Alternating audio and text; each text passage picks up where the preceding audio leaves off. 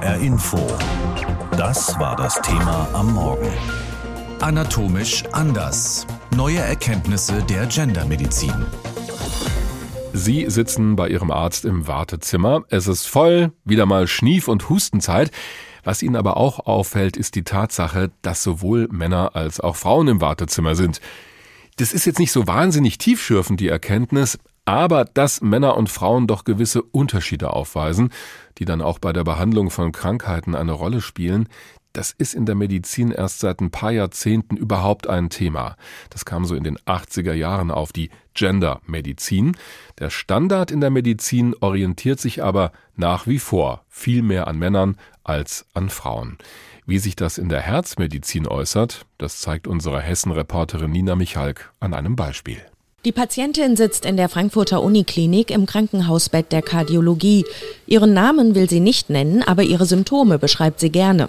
Sie war spazieren, hatte sich gerade zum Arbeiten wieder an den Tisch gesetzt. Und auf einmal kam dieser Schmerz in der Brust und dann so wie wenn man mit Corsage zusammen, die Rippen zusammen und dann in dem Hals so wirklich gedrückt und dann die Übelkeit, dass ich Gefühl hatte, ich muss erbrechen und dann war es ratzefatze, dass ich bemerkt habe, mir wird schwindlig und ich werde ohnmächtig. Nicht immer sind bei Frauen die Symptome so eindeutig wie in diesem Fall. Oft sind die Schmerzen diffus und mild und meist sind es verstopfte Arterien, die einen Herzinfarkt auslösen.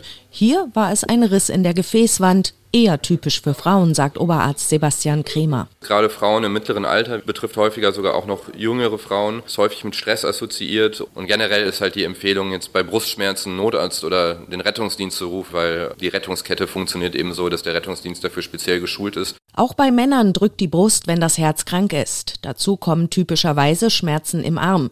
Bei Frauen können sich Infarkte aber auch völlig atypisch äußern, erklärt Professor David Leistner, Direktor der Kardiologie. Ich habe Patientinnen gesehen, die hatten Schmerzen im Unterarm, die nicht weggingen. Wir haben Patientinnen gesehen, die hatten Rückenschmerzen. Ich kann mich an einen Fall erinnern, einer sehr jungen Frau, die über zwei Wochen lang massivste Schmerzen im kleinen Finger hatte. Also es ist bei Frauen so, dass diese typische Brustschmerzsymptomatik leider deutlich seltener auftritt. Und das ist der Grund, warum Frauen per se eine schlechtere Prognose haben als Männer. Es ist also ein Stück weit Glück, die richtige Diagnose zu finden. Das zeigt auch eine weitere, eher frauenspezifische Erkrankung, die mikrovaskuläre Dysfunktion, eine Störung der kleinsten Blutgefäße und Kapillaren, die nur schwer diagnostiziert werden kann. Typisches Fallbeispiel sind Frauen, die sind Mitte 50, die haben immer bei Belastung Brustschmerzen. Dann gehen man in der Regel zum Kardiologen, dann wird Diagnostik gemacht, erstmal mit dem Ultraschall, dann vielleicht ähm, mit anderen Geräten. Man findet nichts. Die Brustschmerzen sind aber weiterhin da. Dann gehen die zum nächsten Arzt und am Ende nach drei, vier Arztbesuchen sagt man, die Frau, bei der ist das ein Problem des Kopfs, die bildet sich das ein, die hat eine psychische Störung. So haben wir jahrzehntelang agiert. Es lassen sich noch eine Reihe Herzerkrankungen aufzählen, die eher Männer- oder Frauentypisch sind. In den letzten Jahren ist aufgefallen, dass Frauen andere Stress- und Hormonrezeptoren am Herzen haben und das Hormon Östrogen das Herz sogar schützt. Aber auch hier ist vieles noch unerforscht, sagt Professor Leistner, der in der Kardiologie deshalb eine spezielle Ambulanz für Frauen aufbauen will. Ich glaube, generell ist in der gesamten Medizin, das betrifft nicht nur die Herzmedizin, das Thema der gendersensitiven Unterschiede und deren Therapie völlig unterrepräsentiert. Und wir, was wir heute erreichen wollen oder müssen, wir wollen Patienten personalisiert behandeln. Das muss unser Ziel sein. Mann, Frau, Alter, Größe, Gewicht und Lebensweise spielen bei Krankheiten eine Rolle. Die Gender- oder personalisierte Medizin wird jeder Patientin und jedem Patienten zugutekommen, aber vor allem den Frauen, die in Forschung und Lehre bis heute weniger beleuchtet werden. Kommt ein Mann zum Arzt. So fangen viele zugegebenermaßen ziemlich lahme Arztwitze an. Warum heißt es da nicht, kommt eine Frau zum Arzt? Vielleicht ja, weil die Medizin nach wie vor sehr oft vom Mann ausgeht als dem typischen Patienten und wie der dann behandelt werden muss. Sehen wir auch am Beispiel Corona. Als das vor gut drei Jahren losging, mussten die Fachleute in den Krankenhäusern mit vielen Unbekannten arbeiten. Wie sollen sie die Leute richtig behandeln, die an dieser neuen Krankheit leiden? Und es gab noch eine andere Sache große Unterschiede zwischen Männern und Frauen bei Corona. Und das ist ein gutes Beispiel dafür, dass die Medizin auf die Besonderheiten der Geschlechter abgestimmt sein sollte, was häufig nicht passiert, Und deswegen reden wir heute drüber.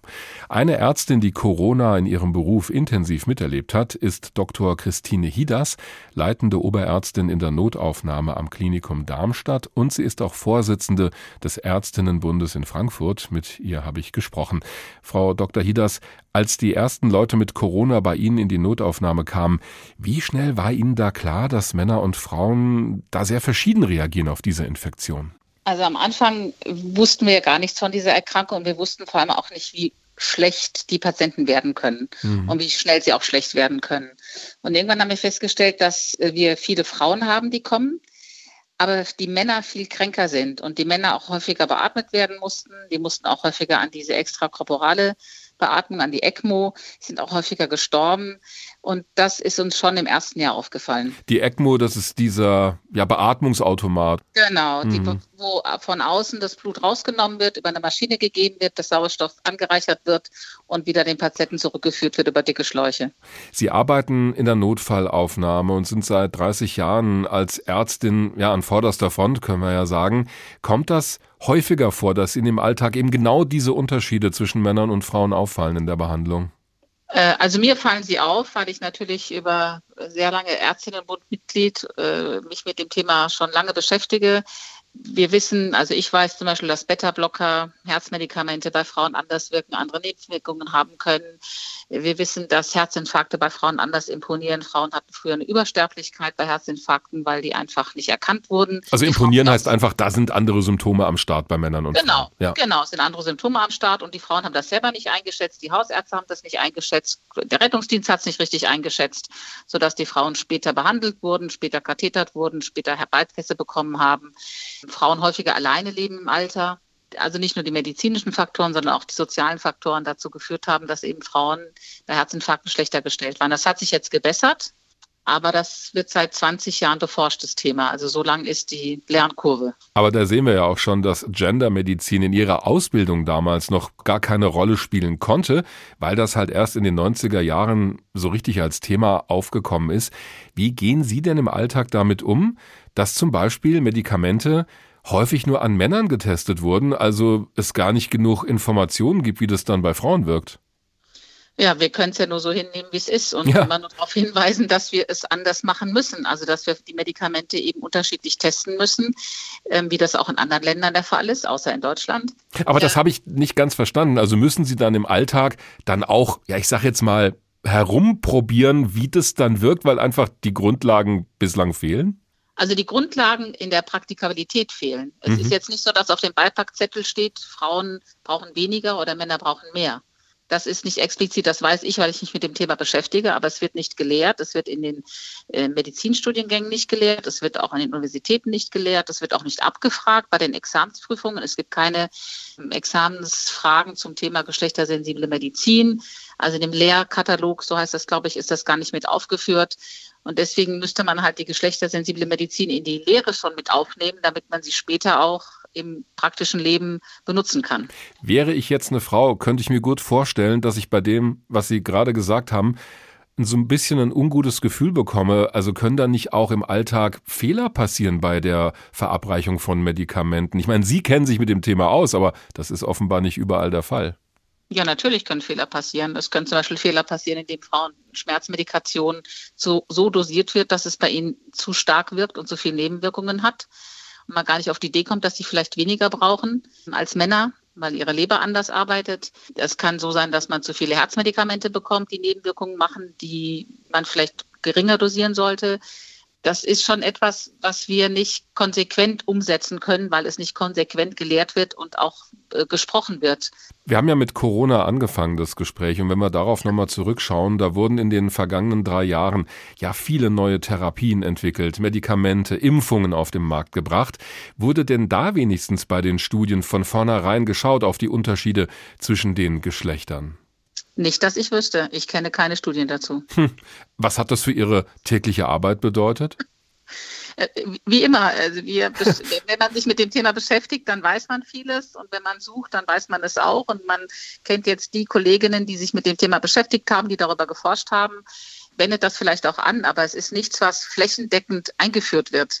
Und das ist auch das, was wir natürlich immer wieder anprangern und einfordern, dass eben die geschlechtergerechte Medizin in der Lehre, in der Forschung, in der Wissenschaft so etabliert wird, dass wir danach Männer und Frauen keine Nachteile erleben bezüglich Medikation, bezüglich Impfungen, bezüglich OP-Techniken. Das klingt alles sehr überzeugend, was Sie sagen. Wo sind denn da die Widerstände? Ach, also die Medizin ist ein maximal hierarchisches Geschäft, immer noch. Ich glaube, es gibt kein vergleichbares Gebiet, in dem die Unterschiede zwischen Männern und Frauen auch im Berufsleben so groß sind. Und obwohl wir über 70 Prozent Medizinstudierende haben, die weiblich sind, ist nach wie vor ganz oben an der letzten Spitze. Also bei Lehrstuhlinhabern sind wir bei 13 Prozent Lehrstuhlinhaberinnen in Deutschland. Das hat sich seit 13 Jahren nicht oder seit 10 Jahren nicht geändert. Also wenn wir nicht die wichtigen Fragen fragen, die für uns Frauen vielleicht wichtig sind, und die Männer fragen diese Fragen nicht, dann gibt es natürlich auch keine wissenschaftliche Forschung auf dieser Ebene. Wahrscheinlich müssen wir noch ein bisschen Geduld haben, weil wenn jetzt wirklich die 60 Prozent Studierenden fertig werden oder 70 Prozent und dann nur noch Ärztinnen da sind, dann wird sich das vielleicht ändern, weil einfach andere Fragen gestellt werden. Ein Mann, 1,80 Meter groß und um die 75 Kilogramm schwer.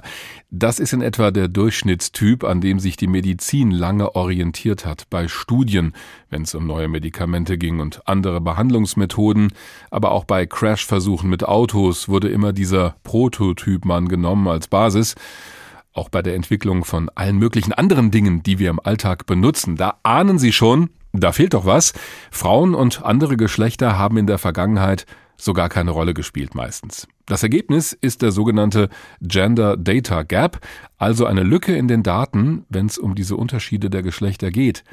Das reicht hinein bis in den ganz profanen Alltag, hat aber große Folgen. Beispiel Büroklima. Vor einigen Jahren, in 2015, berichtete die Wissenschaftszeitschrift Nature Climate Change über die optimale Temperatur im Büro. Laut einer neuen Studie im Fachblatt Nature Climate Change stammen die Standardeinstellungen für Klimaanlagen noch aus den 60er Jahren und sind perfekt für einen 40-jährigen Mann.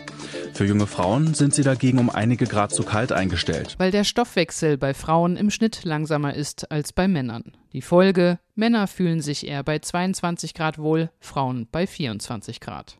Bei der Entwicklung von künstlicher Intelligenz kommen die Daten oft ebenfalls vor allem von Männern, heißt für Frauen, Spracherkennungssysteme verstehen männliche Stimmen besser als weibliche. Und auch bei der Forschung zu Verkehrsunfällen dominiert der Männerkörper, Stichwort Crashtest-Dummies.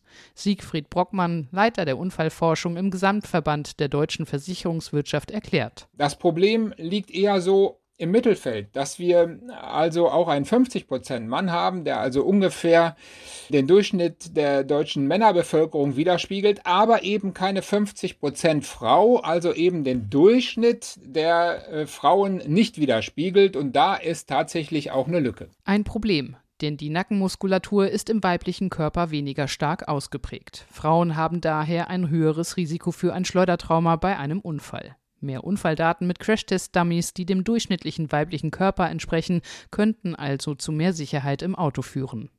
In der Medizin ist mittlerweile seit einigen Jahren bekannt, dass beim Herzinfarkt Frauen oft ganz andere Symptome haben als Männer. Letztere spüren beim Herzinfarkt häufig Schmerzen im Arm, die hat aber nur jede dritte Frau.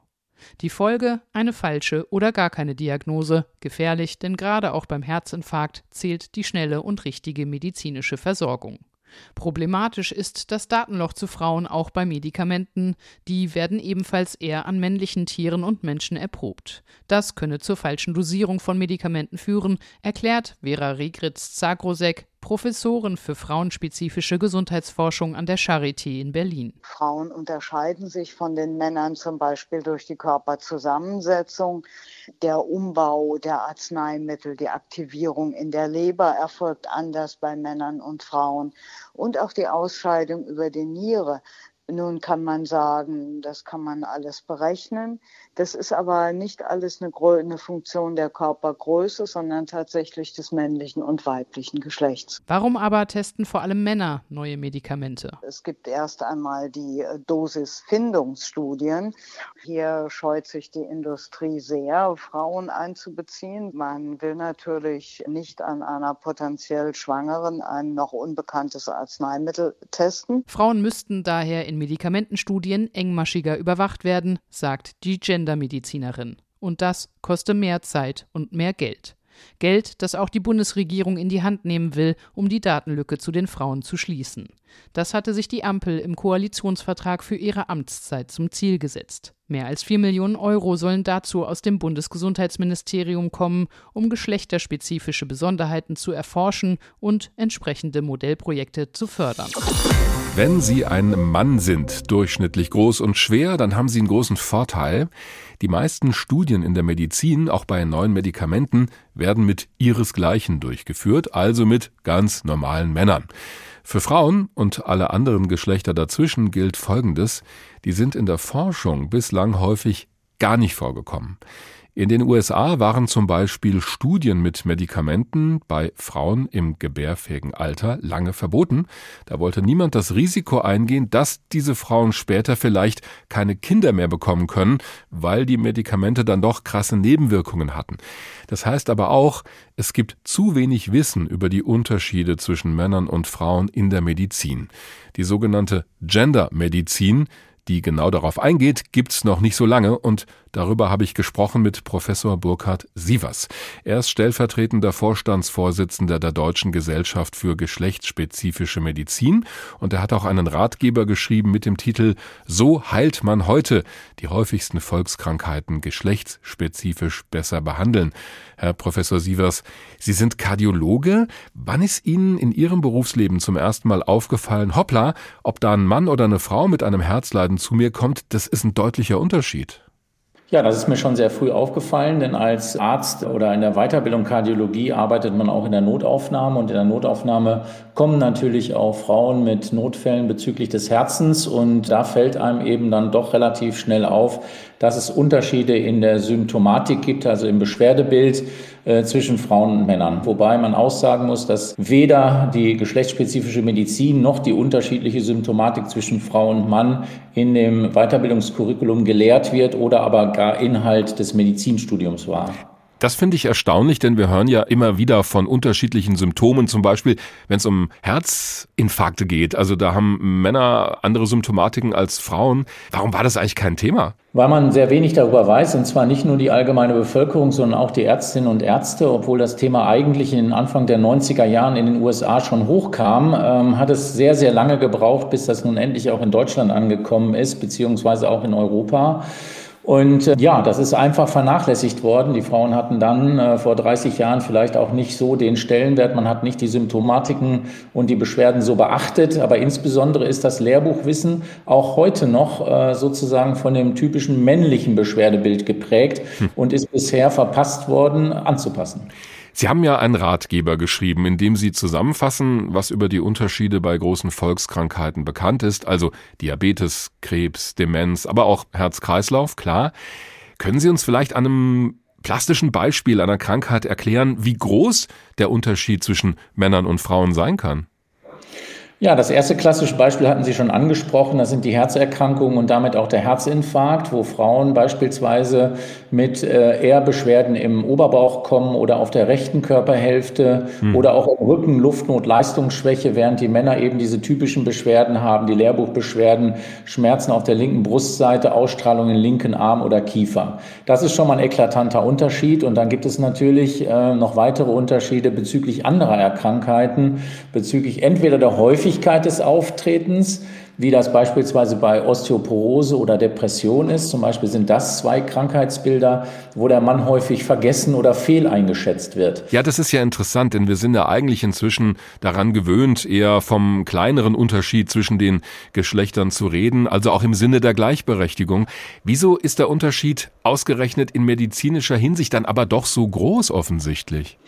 Naja, der Unterschied macht eben prognostische Unterschiede und hat eben eine Auswirkung auf die Therapie, auf, die, auf den Behandlungserfolg. Also prognostisch heißt, da kann ich dann, wenn ich geschlechtsspezifisch das mache, besser voraussagen, wie sich eine Krankheit entwickeln wird oder wie sie behandelt werden muss. Genau, wenn ich die Krankheit geschlechtsspezifisch richtig erkenne, einschätze und behandle, dann kann ich damit natürlich die Sterblichkeit reduzieren und den Therapieerfolg erhöhen. Mhm. Ähm, das ist beispielsweise so, äh, nehmen wir mal das Beispiel, was, wo Männer dann benachteiligt sind. Bei Osteoporose denkt man eigentlich immer typisches Krankheitsbild der Frauen. An Männer denkt man bei Osteoporose gar nicht. Trotzdem kommen Männer. Also, dass die Knochen dünner werden. dass die Knochen dünner werden, brüchiger werden und man dann eben auch zu spontanen Knochenbrüchen neigt. Mhm. So wie das bei Frauen ganz typischerweise nach den Wechseljahren ist, wenn der Östrogenspiegel abnimmt.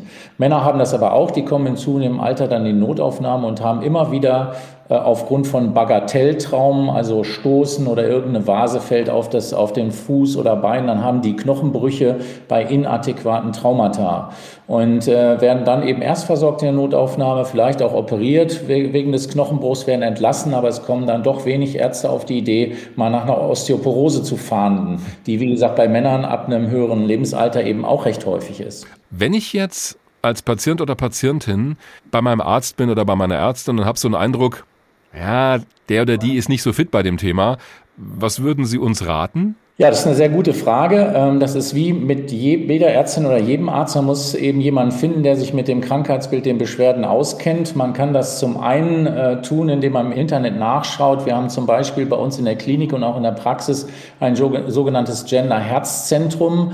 Durch meine Tätigkeit bei der Deutschen Gesellschaft für geschlechtsspezifische Medizin äh, ist auch die Gesellschaft natürlich Ansprechpartner, wo wir auch äh, Patientinnen und Patienten weiterleiten können an erfahrene Ärztinnen und Ärzte in diesem Bereich. Bereich. Aber man muss sich schon erkundigen. Vieles ist äh, auch eigene Recherche und Mundpropaganda. Aber wie gesagt, die Gesellschaft hilft auch. HR Info. Das Thema. Wer es hört, hat mehr zu sagen.